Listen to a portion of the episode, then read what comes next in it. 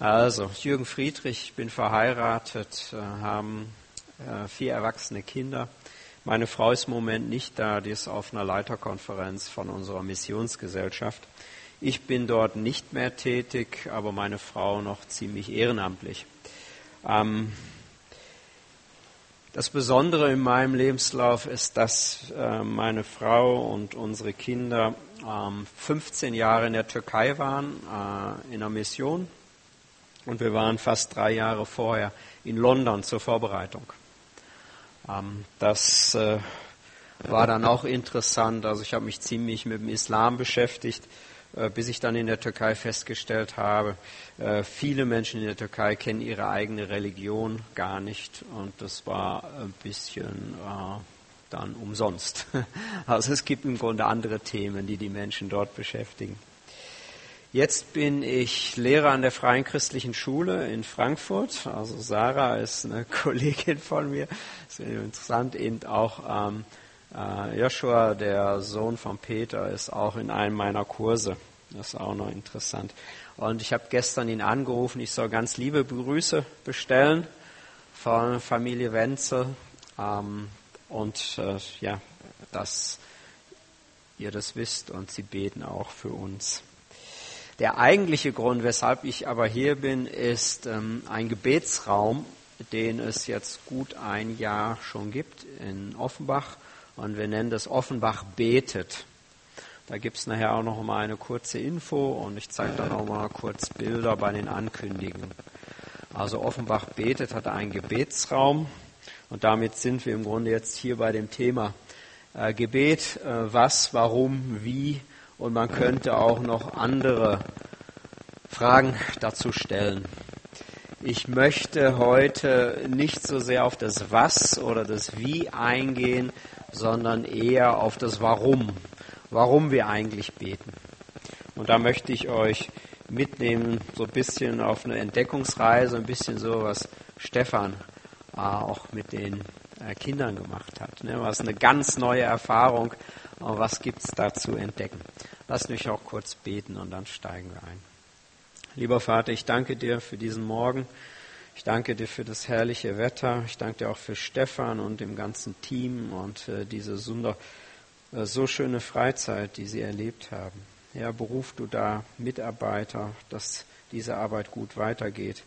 Und es ist ein so kostbarer Dienst für die Kinder und für ihre Zukunft, eine super Investition in ihr Leben. Und ich bete, dass du uns jetzt unsere Herzen, unsere Sinne aufschließt, dass wir dein Wort besser verstehen, dass wir dich tiefer erkennen, dass wir unsere Liebe erneuern und ganz neu begeistert werden von dir. Herr Jesus, wirke du in Jesu, in deinem Namen. Amen. Okay. Hier ein erstes Bild, das zeigt so eine Synagoge zu der damaligen Zeit, kann man nur schlecht ähm, erkennen. Und ich möchte mit euch jetzt äh, so einen kleinen Versuch machen, Experiment. Stell dir vor, du hast einen Monat Urlaub. Vielleicht bist du schon wieder urlaubsreich nach den Ferien. Ein Monat Urlaub. Und äh, keine Verpflichtung, total freie Zeit. Und du kannst sowas wie eine Zeitreise machen. Ihr kennt Zeitreise, ist ja populär geworden, Romane, Filme. Also du gehst in die Vergangenheit zurück.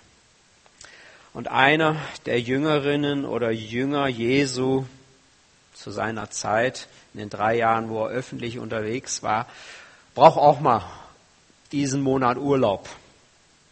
Also braucht eine Auszeit. Und du nimmst den Platz ein für diese Person. Also du kannst quasi einen Monat Urlaub machen mit Jesus zusammen zu seiner damaligen Zeit. Und du bist einer vom Team. Vielleicht bei den zwölf sogar, okay, da gab es keine Frauen, aber in dem erweiterten Team, da gab es ja einige Frauen auch. Vielleicht bei den 72. Und du siehst, wie Jesus lebt, wie er isst, wie er schläft, wie er betet, wie er seine ganzen Wunder macht. Und wenn man das Lukas-Evangelium durchgeht, und darauf beziehe ich mich heute vor allen Dingen, also es ist ja nicht so ganz chronologisch, nicht so wie Matthäus vielleicht, Aber wenn man so die Highlights durchgeht, ähm, dann ist es schon faszinierend. Du wirst nicht alle diese Dinge miterlebt haben. Das war ja ein längerer Zeitraum. Aber die anderen im Team erzählen dir natürlich. Weißt du noch, Jesus, als das passiert ist, da hat er das und das gemacht oder das und das gesagt. Und einige Highlights, ich zähle jetzt einiges auf. Äh, da war dieser Fischzug von Petrus, dieses Wunder mit den Fischen, wo sich, wo sich Petrus wirklich bekehrt. Oder Heilung eines Aussätzigen, Heilung eines Gelähmten, eine Totenauferweckung. Da in Nain. Das steht in Lukas 7. Stell dir vor, ne, die, die waren bei der Beerdigung und Jesus sieht die und betet und die Person steht von den Toten auf. Krasses Wunder. Oder die Sache mit dem Hauptmann von Kapernaum, dieser Heide, hatte seinen Sklaven, seinen Knecht, der todkrank war und der Hauptmann liebte den, der, wollte, der darf nicht sterben, äh, den mag ich so sehr. Und Jesus heilt diesen Knecht des Hauptmanns. Wieder so ein Heilungswunder. Oder auch Naturwunder wie die Sturmstillung oder die Speisung der 5000. Highlight natürlich Aussendung der Zwölf für eben diesen besonderen Dienst schon als eine Vorausschau für die Gemeinde, Kranke zu heilen, Wunder zu tun, was ganz Besonderes. Also, ich denke, wenn, wenn du das erleben könntest über vier Wochen, du wärst danach ein total anderer Mensch. So würde man sich Urlaub wünschen, wenn das noch möglich wäre. So, wir leben von den Berichten oder auch von unseren Erfahrungen, aber manchmal haben wir das Bedürfnis, das ist eigentlich zu wenig. Ich würde mir mal so ein krasses Wunder wirklich, wirklich wünschen. Man hört es immer wieder, das ist auch heute noch passiert, in der Regel in anderen Ländern, aber mal hier so in Offenbach. Mal so eine richtig, richtige, krasse Heilung. Und jetzt ist interessant, einer im Team, das wird berichtet in Lukas 12, äh, Lukas 11, ganz am Anfang, der war mit Jesus unterwegs, der hat das alles gesehen und dann bittet er Jesus um etwas. Und jetzt ist das Interessante, der bittet nicht, Herr, gib mir die Gabe, Kranke zu heilen, Dämonen auszutreiben, diese krasse Wunder zu lernen, sondern er bittet Jesus, lerne mich was? Genau, lerne mich beten. Und das finde ich schon bemerkenswert. Er hätte ja um eine andere Gabe bitten können, um so eine, eine krasse Geistesgabe, aber er bittet um, Herr, lehre mich beten. Und das war für mich, Gesundheit, das, das ist für mich eine besondere Stelle, weil dieser dieses Teammitglied, vielleicht war es auch ein Apostel, hat gemerkt, beten ist vielleicht das alles Entscheidende im Leben von Jesus auch gewesen. Wir, wir wissen, er hat auch nachts gebetet, wenn die anderen geschlafen haben oder äh, vor besonderen Entscheidungen, also bevor er die Apostel ausgewählt hat, hat er gebetet. Und man merkt, bei Jesus ist was ganz Besonderes, was, was Einzigartiges. Und das drückt sich in, in, im Gebet aus. Ich denke, er hat keine besonderen Worte gewählt, sondern es war diese ganz enge, und wir wissen das aus den Evangelien, er hatte so eine enge Beziehung zum Vater, dass er im Grunde mit dem Vater in einer totalen Einheit war. Und das ist für mich eine Motivation und auch ein Zweck oder Sinn von Gebet. Man kann ja auch beten ohne Worte. Zum Beispiel im Römerbrief steht drin, auch unser Seufzen nimmt der Heilige Geist und das sind auch Gebete. Und es gibt ja Dinge, die können wir mit Worten gar nicht ausdrücken, weil sie so tief sind oder so schmerzhaft sind, vielleicht auch so glücklich machend sind, dass es gar keine Worte dafür gibt. Und das ist eben was Besonderes. Und deshalb habe ich jetzt hier auch quasi so ein Lebensmotto aufgeschrieben. Und ich wünsche mir, dass das mein Lebensmotto wird. Aber ich denke, es war mindestens zum Teil ein Lebensmotto Jesu. Ich bete, also bin ich. Ihr wisst, das ist im Anklang an Descartes und sein Motto, ich denke, also bin ich. Aber ich denke, für Jesus war sein Teil, ich bete, also bin ich. Beten ist vielleicht der Hauptanteil, was mein Leben ausmacht. Und deshalb der erste Punkt, in dem, was ich euch weitergeben möchte, hier aufgeschrieben, Gebet ist der Schlüssel für jeden Dienst im Reich Gottes. Äh, das wird hinten abgeschnitten. Ihr wundert euch vielleicht, ne, irgendwie die Dinge. Es ist nicht weiter schlimm. Da fehlt dann was. Auf dem Bildschirm ist es drauf. Aber der Beamer bringt es nicht ganz. Also, der Schlüssel, das alles Entscheidende. Ich war ähm, letzte Woche Freitag bei dieser Fortbildung, bei dem Seminar, ähm, das Nico gehalten hat äh, in der Jesusgemeinde in Offenbach in der Liliestraße 64, wo auch der Gebetsraum ist. Und da habe ich da mit Danilo gesprochen, ähm, so nach dem Seminar. Und er sagte mir, Jürgen, ich will nicht nur immer wieder Programm machen, ich bin's leid, ich möchte mich nicht in was investieren, was letzten Endes wirklich keine Frucht bringt.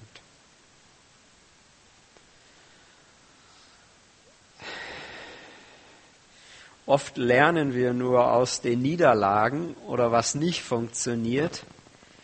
Und ich habe dann gemerkt bei Danilo, für ihn wird Gebet ganz wichtig, weil er will jetzt von Gott wissen, was ist genau das, was wir machen sollen. Als Gemeinde, vielleicht auch als, als, als einzelne Person. Und das ist ja so wichtig. Ich möchte Gottes Willen erkennen und es tun. Und dann wird es auch funktionieren. Auf der anderen Seite bin ich natürlich auch Realist. Ich sehe euch mit euren Kindern. Wenn man kleine Kinder hat und so weiter, sind viele Dinge selbstverständlich. Da braucht man nicht zu beten. Da muss man eben für die Kinder sorgen, da muss man sich um sein normales Leben kümmern, das ist ganz klar. Aber das Gebet ist so ein Teil, ich denke, wenn es um besondere Entscheidungen geht oder wenn man sich jetzt als Gemeinde überlebt, was ist eigentlich wirklich unser Dienst in dieser Stadt?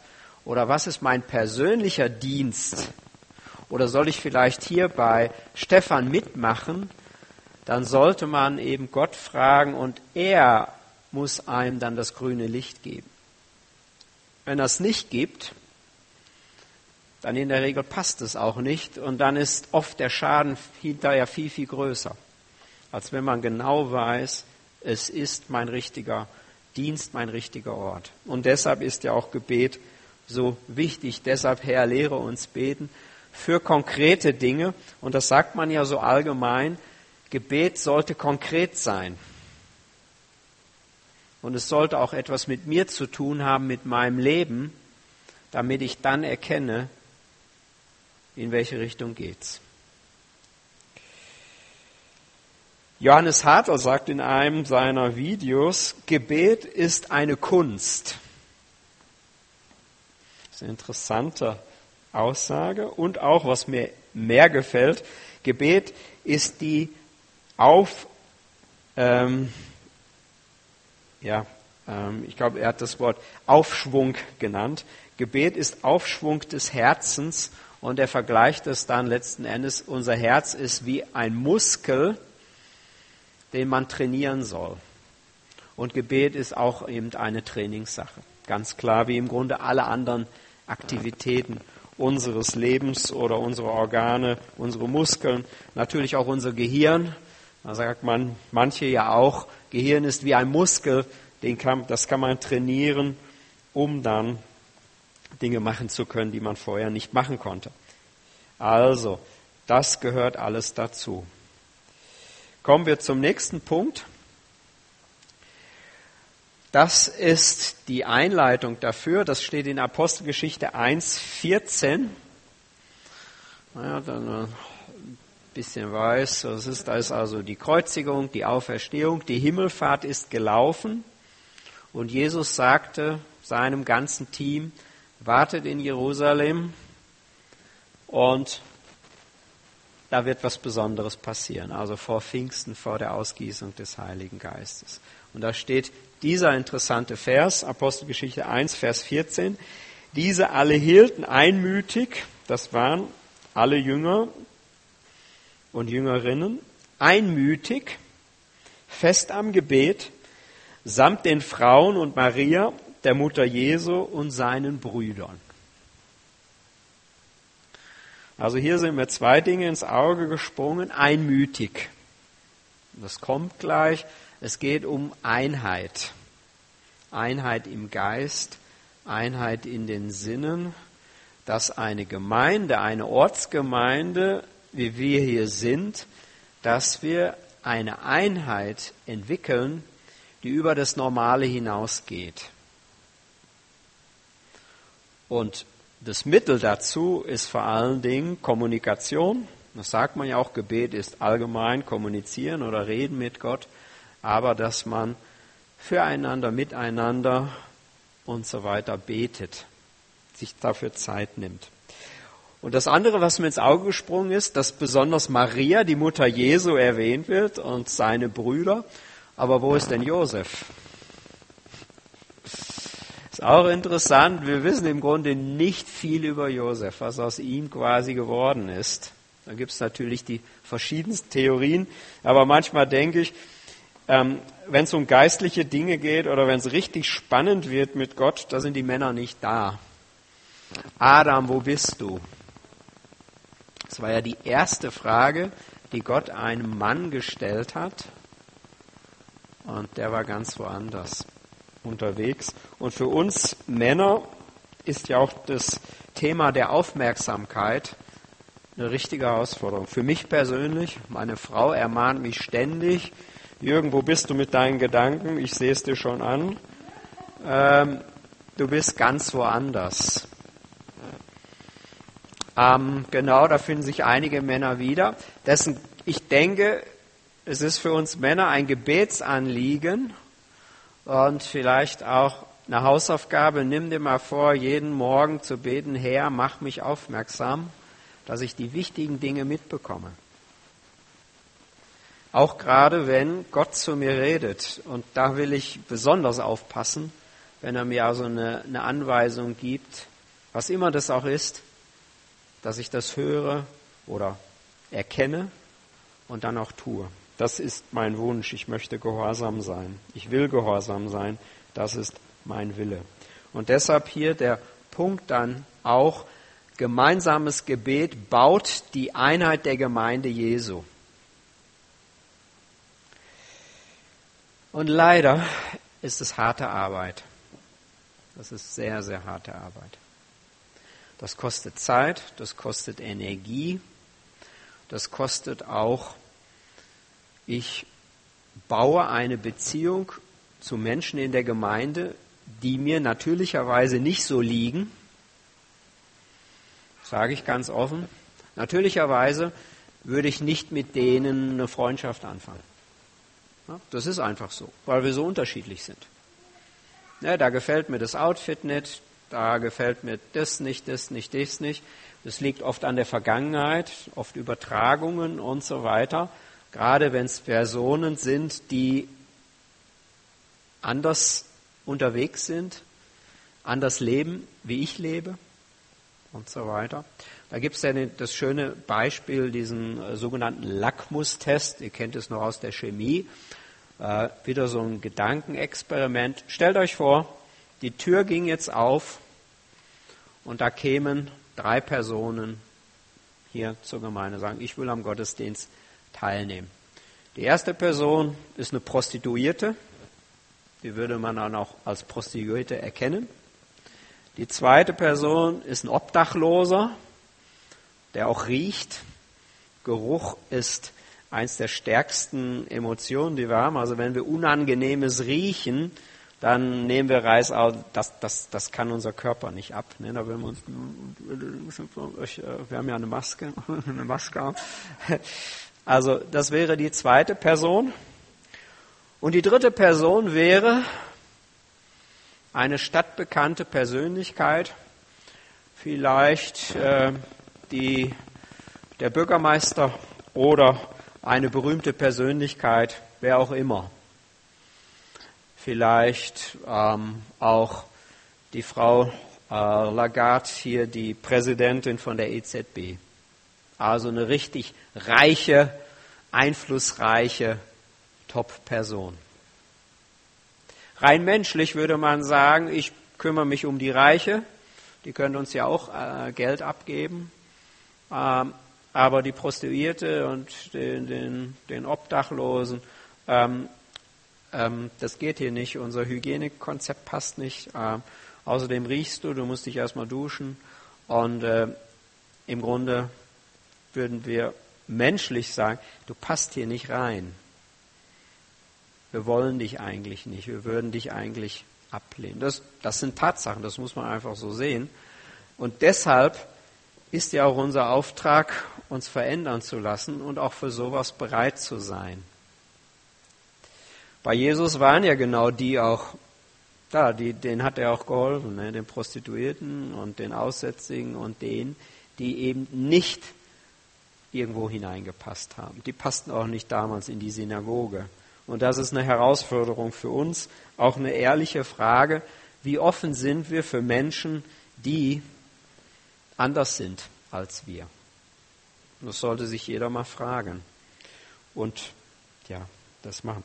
Äh, als Offenbach betet, und das finde ich toll, habt ihr auch als Gemeinde schon gemacht, auf dem Wilhelmspalaz sich zu treffen, zu beten, dort mit Menschen zu reden, ähm, Hilfe anzubeten, um der Stadt etwas Gutes zu tun, um den Menschen in der Stadt etwas Gutes zu tun, ihnen zu helfen. Das ist ja letzten Endes unser Auftrag. Also hier, das ist quasi das Interne. Wir stärken uns, wir wollen uns aufbauen lassen für das Eigentliche, dass wir Menschen, die nicht zur Gemeinde gehören oder Jesus nicht kennen, dass wir ihnen die Brücke bauen. Und deshalb, jetzt kommt hier nochmal eine Veranschaulichung, Illustration zur Einheit. Das ist nicht was ganz Einfaches, das könnt ihr auch einfach merken. Ähm, wir können auch die PowerPoint dann nochmal rumschicken oder so, aber für mich ist das so einleuchtend. Das habe ich in einer Allianzsitzung gesehen. Also ähm, meine Frau und ich sind auch Allianzpersonen. Die Allianz, also die muss man noch genauer sagen, ähm, die evangelische Allianz in Deutschland hat ihren Sitz in Bad Blankenburg, ist schon lange existent und es ist eigentlich ein Zusammenschluss von den evangelischen Gemeinden vor allen Dingen die Freikirchen, es gehen aber auch andere Gemeinden ein. Und die Grundlage, kann man sagen, ist das apostolische Glaubensbekenntnis. Ähm, und es ist ein Netzwerk von Gemeinden oder auch von Werken, die sich da engagieren und auch mitarbeiten möchten. Es hat, also es hat Vor- und Nachteile. Zum Beispiel wir als Schule äh, wir sind in der Evangelischen Allianz in Frankfurt. Da bin ich der Vertreter und deshalb gehe ich auch zu den Sitzungen hin. So, in einer Sitzung kam ein junger Pastor von einer jungen Gemeinde in den großen Kreis und hat das im Grunde gesagt und seine Beobachtungen mitgeteilt. Ähm, das ist eine Ampel, rot, gelb, grün und so hat er Einheit illustriert und es ist klar, Jesus will die Einheit der Gläubigen in einer Stadt und die Einheit auch der Gemeinden, soweit es geht. So, und jetzt geht es leider negativ los. Das erste ist, wir haben ein Gegeneinander. Ihr seht vielleicht, das Rot ist noch gegen. Ja, man mag also sich nicht, man beschuldigt sich, äh, du stiehlst meine Schafe, auch unter den Gemeinden. Ähm, man ist eigentlich gegen die anderen eingestellt. Wisst ihr zum Beispiel, das ist ja auch ein bisschen die Tradition, die Pfingstgemeinden, es gibt Pfingstgemeinden oder auch, ja, nehme ich jetzt mal die Pfingstgemeinde in Offenbach, ich weiß nicht, ob ihr die kennt und wo die sind und so weiter. Ich habe äh, Kontakt zu denen oder ab und zu gehe ich da mal vorbei, wenn die sich treffen. Das ist mir wichtig, um auch ihren Ansatz zu verstehen. Und da hat sich jetzt einiges getan, wer das vielleicht noch nicht mitbekommen hat, in den letzten Jahren.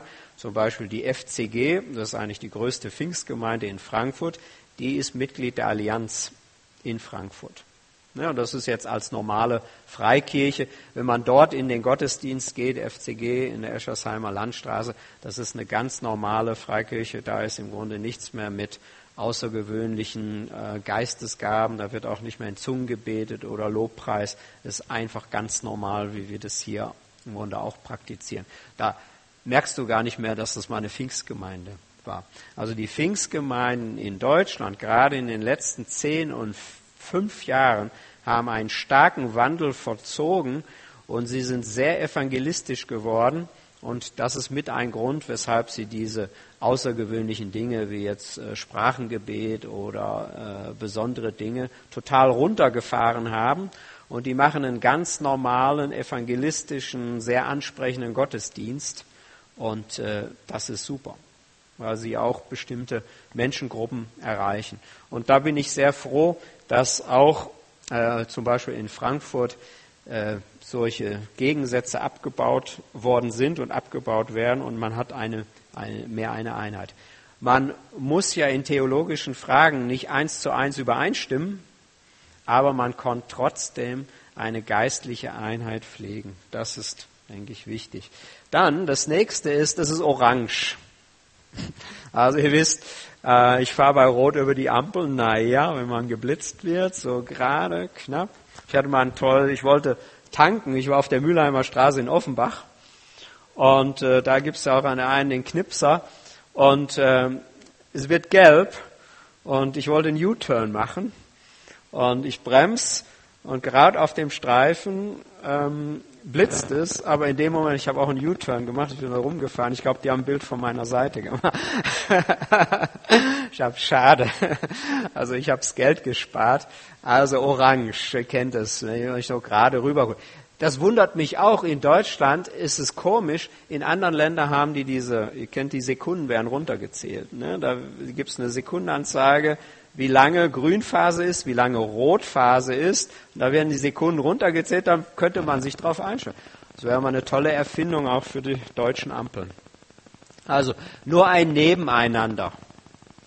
Nebeneinander bedeutet, wir leben einander, nebeneinander, wir sagen auch vielleicht Hallo und wie geht's, aber eigentlich habe ich kein Interesse an der Person.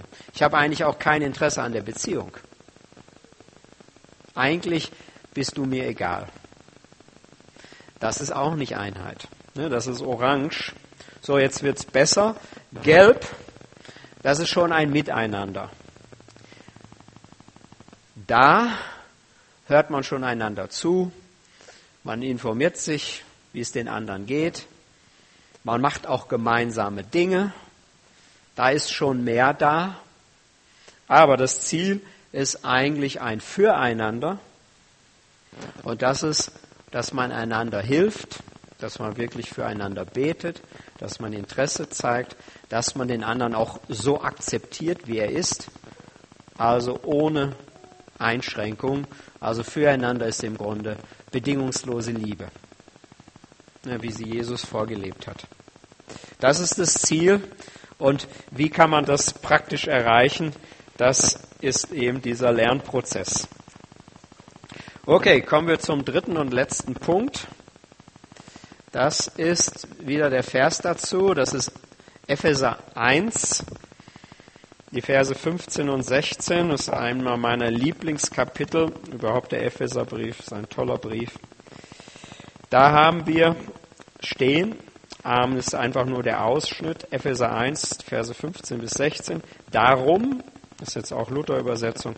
Nachdem auch ich gehört habe von dem Glauben bei euch an den Herrn Jesus und von eurer Liebe zu allen Heiligen, da haben wir das mit der Einheit,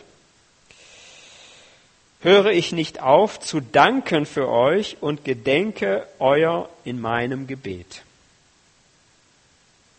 Also das Thema Dankbarkeit und für mich ist es verbunden auch mit Demut. Wenn ich dankbar bin, bin ich in der Regel auch demütig. Eben das ist im Grunde eine Frucht des Geistes. Ich meine nicht so sehr dankbar, wenn es mir gut geht. Alles läuft super, die Arbeit, die Gesundheit, die Beziehungen, der Urlaub, also mein, mein Leben ist im Grunde ein Riesenerfolg, da ist es ja einfach. Aber was ist, wenn du deine Arbeit verlierst, wenn du richtig krank wirst, wenn eventuell auch der Tod an der Tür annockt, schlägt? Und schlimm finde ich, wenn man es nicht darauf vorbereiten kann, wenn es also plötzlich geschieht. Ja, ihr wisst, jeder von uns kann jederzeit an jedem Tag, und rein statistisch gesehen ist es ja auch nicht so unwahrscheinlich, Straßenverkehr, dass da was passiert. Ne? Braucht nur einer nicht aufzupassen, Peng und Ende. Also rein körperlich. Ne? Das kann jederzeit passieren. Wir haben im Grunde keine Garantie für unser körperliches Wohlbefinden und brauchen im Grunde jeden Tag dankbar zu sein. Ja, ich kann hier sein, ich habe im Moment keine Schmerzen, ich habe natürlich Fragen oder Sorgen oder andere Dinge, aber ich weiß, Jesus ist an meiner Seite und er wird es richten. das ist ja wenn die Bergpredigt das Ende, äh, fast ein ganzes Kapitel, mach dir keine Sorgen, kümmere dich um das, was heute dran ist, aber das Ganze mit den Sorgen ist im Grunde kontraproduktiv. Das, wenn man sich bei den Sorgen eben quasi in seinen Gedanken gefangen nehmen lässt, dann kann es ja richtig übel werden, dass es also krankhaft wird. Und da muss man einfach sich selber befehlen, stopp, ich stoppe. Und wir können ja unsere Gedanken auch trainieren und lernen, nicht negativ zu denken. So, und jetzt muss man im Grunde, ich war ja lange im Ausland, ähm, und die Deutschen denken ja, wir sind in vielen Dingen Weltmeister.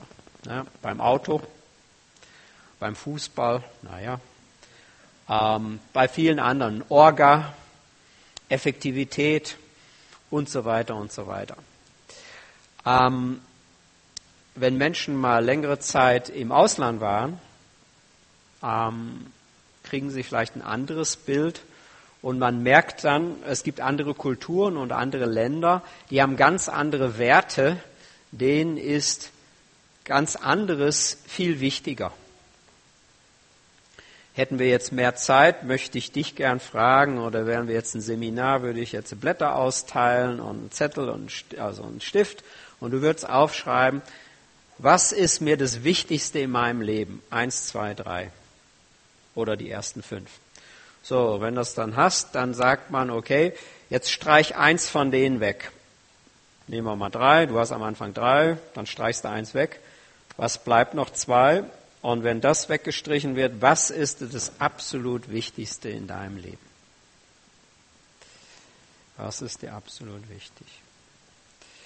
So, nehmen wir mal einen normalen Deutschen der wird natürlich sagen, jetzt in dieser Zeit natürlich Gesundheit, körperliche Gesundheit, ich will nicht krank werden. Und das Zweite vielleicht meine Arbeit und mein Geld. Und wenn man es runterbricht, kann man es so sagen, ist meine Erfahrung nach fast 20 Jahren Ausland für äh, einen typischen Deutschen oder Deutsche ist Leistung das Wichtigste. Nee, ich leiste, also bin ich. Das ist eine Tatsache auch. Wir sind eine Leistungsgesellschaft. Und wenn man nicht mehr leisten kann, wenn man arbeitslos war oder krank ähm, und kann nicht mehr arbeiten, ähm, dann fällt man halt durchs Raster. Ne? Die alten Arbeitskollegen melden sich nicht mehr und so weiter und so weiter. Es ist einfach so.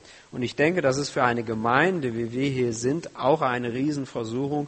Wir sehen die Leute nach ihrer Leistung an. Ja, so schätzt, äh, werden wir dann, also die Wertschätzung wird so ausgedrückt. Aber allein, dass du hier bist, ist super. Und dass du vielleicht bei Gott bist, auch super. Wenn ich jetzt wieder zurückgehe zu dieser Liste, ist meine Wahl, was am Ende bleibt, ist ähm, meine Beziehung zu Jesus oder zu Gott. Das wäre mir das absolut Wichtigste. Ganz ist eigentlich auch klar. Ähm, wenn ich die Beziehung zu Jesus verlieren würde, und ich weiß, ich kann sie ja nicht verlieren, ich kann auch ein schlimmstes, äh, das Schlimmste machen in meinem Leben, die Beziehung zu, zu, zu meinem Herrn würde nicht aufgegeben werden. ähm, selbst die schlimmste Sünde, ähm, ich hätte vor einer Sache Respekt, dass ich vielleicht am Ende die falsche Entscheidung treffen würde. Ich sage es mal so offen und ehrlich, ich mache das immer äh, mit Petrus und Judas Iskariot klar. Ja, wenn ihr, beide waren Jünger, beide haben mit Jesus alles erlebt, wie wir es am Anfang hatten, die ganzen Wunder und die schönen Dinge. Äh, beide haben Jesus verraten, ist auch kein Unterschied. Aber am Ende hat Judas Iskariot einen entscheidenden Fehler gemacht. Er traf eine falsche Entscheidung, so nach dem Motto, ich habe wohl was Schlimmes gemacht. Er hat es ja auch bereut. Er wollte es ja wieder gut machen. Aber er, er, er ich denke, er, er traf die falsche Entscheidung, dass er glaubte, Gott kann mir nicht vergeben und beging Selbstmord. Und das war eine falsche Entscheidung. Er hätte glauben sollen, Gott kann mir auch das vergeben und Gott kann mich wiederherstellen. So wie eben den Petrus. Also im Kern denke ich, Petrus und Judas Iskariot, da war kein großer Unterschied. Manchmal denke ich auch, Judas Iskariot hätte eine tolle Rolle spielen können in der Urgemeinde und wäre wiederhergestellt worden und seine Gaben, seine Fähigkeiten. War sicherlich in einer Art und Weise ein toller Mensch, der eine zweite Chance verdient gehabt hätte, also nach dem ist. Aber ist es. Es ist, denke ich, für uns auch eine Mahnung, dass wir einüben, richtige Entscheidungen zu treffen. So sage ich es mal. Und deshalb, jetzt komme ich zum Ende, ähm, Kultur des Gebets, so möchte ich mal sagen, Hartl sagt das auch, er wünscht sich für sein Gebetshaus da in Augsburg eine Kultur des Gebets. Das wünsche ich mir auch für euch als Gemeinde oder für uns als Gebetsraum oder Gebetshaus, wie man immer das nennen will. Wir sind jetzt ein kleines Team. Äh, Kerstin ist dabei hier äh, aus der FEG und dann noch zwei andere und ich. Ähm, eine Kultur des Gebets, eine Kultur des, der Einheit und eine Kultur des Dankens. Dieser Punkt. So, jetzt kommen wir noch zu einer Anwendung. Praktisch. Ähm, und da habe ich wirklich gebetet, Herr, zeig mir, ich könnte natürlich hier an dieser Stelle vieles aufschreiben, ne, irgendwas. Aber ich habe wirklich gebetet, Herr, zeig mir, was für uns hier als Gemeinde dran ist. Und ich sage jetzt auch immer wir, ich sage jetzt als, äh, gibt's auch noch, es gibt eine Allianz Offenbach, kann ich auch mal kurz sagen, wenn ihr das noch nie gehört habt oder nicht wisst, vielleicht hat es mal Danilo gesagt, der kommt in der Regel zur Allianzsitzung. Also in der Allianz Offenbach ähm, in, als Gemeinden drin ähm, ihr, die FEG, dann Kirche am Start, Kirche in Aktion, die äh, Stadtmission in der Waldstraße, offiziell eigentlich auch, ist eingeladen, die Jesusgemeinde in Offenbach ist ursprünglich auch eine Pfingstgemeinde. Dann auch noch ähm, die bulgarisch-türkische Gemeinde, die sich sonntags nachmittags in der äh, Stadtmission trifft. Also es sind eigentlich sechs Gemeinden ne, die, die sich eigentlich treffen sollen. Die Jesusgemeinde, die kommen nicht. Ähm, aber die vier Gemeinden, also FEG, KAS, KIA, äh, Stadtmission, äh, die kommen eigentlich regelmäßig, die sind dann dabei. Und das ist natürlich toll. Und jetzt diese, was ich jetzt denke, was mir Gott gezeigt hat, was sind jetzt noch zwei andere praktische Gebete? Also das erste, Herr, lehre mich beten, allgemein. Aber jetzt kommt das nächste, oder kann man da nochmal sagen, das ist ja sowas wie ein Trainingscamp, so wie die Pfadfinder. Ich trainiere die praktischen Dinge, übrigens ein tolles Modell. Gibt es das noch, das Modell? Habt ihr das? Okay. Ja, okay. Nein, nein, dass man das nochmal aufbewahrt. Also, Psalm 139, 23, 24. Herr, prüfe mich. Das ist der Herztüff Erforsche mich, Gott, und erkenne mein Herz. Prüfe mich und erkenne, wie ich's meine. Und siehe, ob ich auf einem bösen Wege bin und leite mich auf ewigen Wege. Ja, dieser diesen Herztest hat der Judas Iskariot leider nicht gemacht. Beziehungsweise der hätte ihn nicht bestanden. Also TÜV, ihr wisst, es wird alles Funktionale geprüft und ähm, nicht nur beim Auto, wird ja auch bei äh, Aufzügen oder bei anderen technischen Dingen gemacht. Flugzeuge und so weiter werden alle geprüft, dass sie sicher sind und dass man sie benutzen kann. Ich sag's, ja, es ist ein gefährliches Gebet. Es ist ein gefährliches Gebet. Weil es kann sein, dass dir Gott etwas zeigt, was nicht ganz passt und was du in Ordnung bringen solltest, wo dann der Finger drauf gelegt wird. Also was zum Beispiel hindert dich und mich an der ersten Liebe? Was steht zwischen Jesus und dir? Vielleicht ist es Gesundheit, vielleicht ist es Geld, vielleicht ist es eine Beziehung, die du nicht aufgeben möchtest. Vielleicht ist es eine Beziehung, es gibt auch, die du ähm, aufgeben solltest. Also das ist auch noch ein Beispiel aus einer anderen Kultur, also auch, wie das schon mal kennt. Eigentlich auch in vielen muslimischen Familien ist es so, die Liebe des ersten Sohnes gehört nicht seiner Ehefrau, sondern der Mutter. Und eine Mutter erzieht den, vor allen Dingen den ältesten Sohn auch so, dass er wirklich sie als erstes liebt. So in einer Ehe ist es natürlich ein Wahnsinnsproblem. Ich habe es hautnah miterlebt, welche Probleme daraus entstanden sind aus meinen türkischen und muslimischen Arbeitskollegen. Aber in der Gemeinde, also wenn da jemand konvertiert und Christ wird, ist es eins der Haupthindernisse, dass ein Gläubiger quasi sich vor allen Dingen emotional und manchmal ist es auch eine geistliche Bindung, die wirklich gelöst werden muss im Gebet, wirklich lösen kann. Und vielleicht ist es auch in anderen Kulturen so, dass also der Mann die Bindung zu seiner eigenen Mutter löst und dann frei wird für seine eigene Frau und natürlich auch für Jesus. Aber die Bindung zur Mutter ist so stark, dass der im Grunde nicht frei ist. Das ist also auch ein Punkt, wo Reinigung eintreten sollte.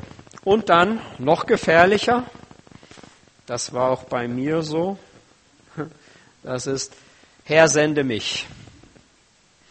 Ne, Jesaja, nach seiner Vision, als Gottes Heiligkeit ihm begegnet ist, Herr, sende mich. Wohin, was auch immer, was du mit mir vorhast.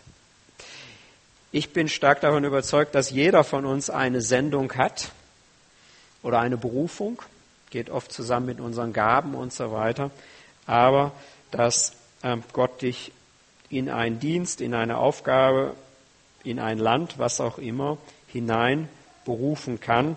Das ist also quasi der Botschafterdienst. Das ist ein gefährliches Gebet, wenn Gott ernst macht. Das hat er bei mir gemacht. Und dann, das, das war der Grund, weshalb ich in die Türkei gegangen bin. Weil ich wollte gehorsam sein. Ich wollte nicht in die Türkei, ich hatte andere Pläne. Das war dann so. Gut, ähm, jetzt möchte ich mit euch noch beten. Vielleicht können wir dazu mal aufstehen, wenn es möglich ist. Ähm, ich möchte so beten, dass jeder von uns sich nochmal neu hingibt an Jesus.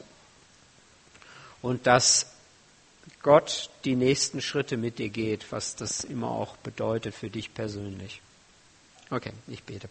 Lieber Vater im Himmel, ich danke dir jetzt für deine Worte. Und gerade diese letzten drei Gebete will ich mal beten für einen jeden von uns.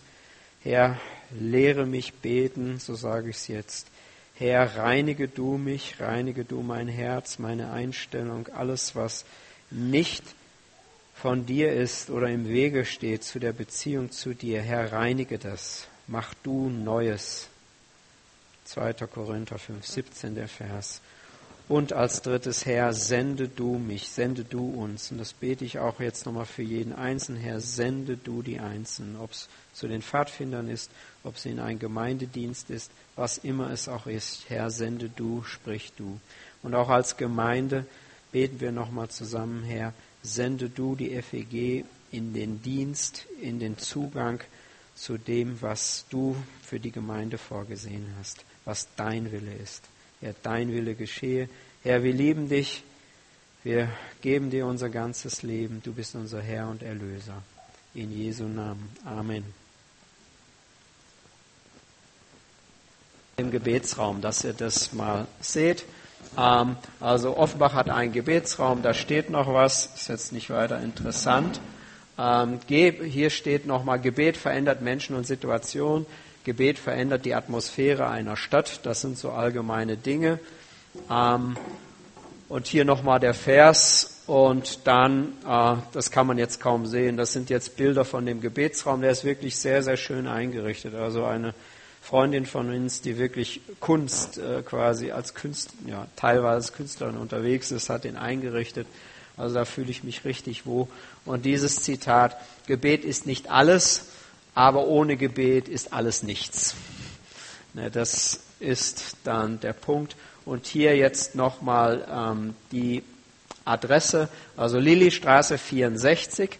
Und wir treffen uns jetzt im Gebet zweimal die Woche. Das ist immer dienstags und donnerstags um 19.30 Uhr. Ich habe vorne auch noch Karten, beziehungsweise hier steht meine äh, Handynummer drauf oder die E-Mail, aber vielleicht könnt ihr euch die Handynummer aufschreiben, wenn euch das interessiert, ähm, dass ihr mir vorher nochmal eine Nachricht schickt, weil manchmal wird es verschoben oder es ist irgendwas, dass man wirklich nicht umsonst hinkommt. Und wenn jemand sagen kann, ja, ich komme, äh, findet es wirklich statt, dass man sich nochmal vergewissert. Ähm, es gibt auch eine Webseite dazu, wo man diese Infos nochmal drauf hat. Ne? Also danke, wenn ihr dran denkt oder vielleicht noch schöner, wenn ihr mal vorbeikommt und mitmacht. Okay, also ich bedanke mich.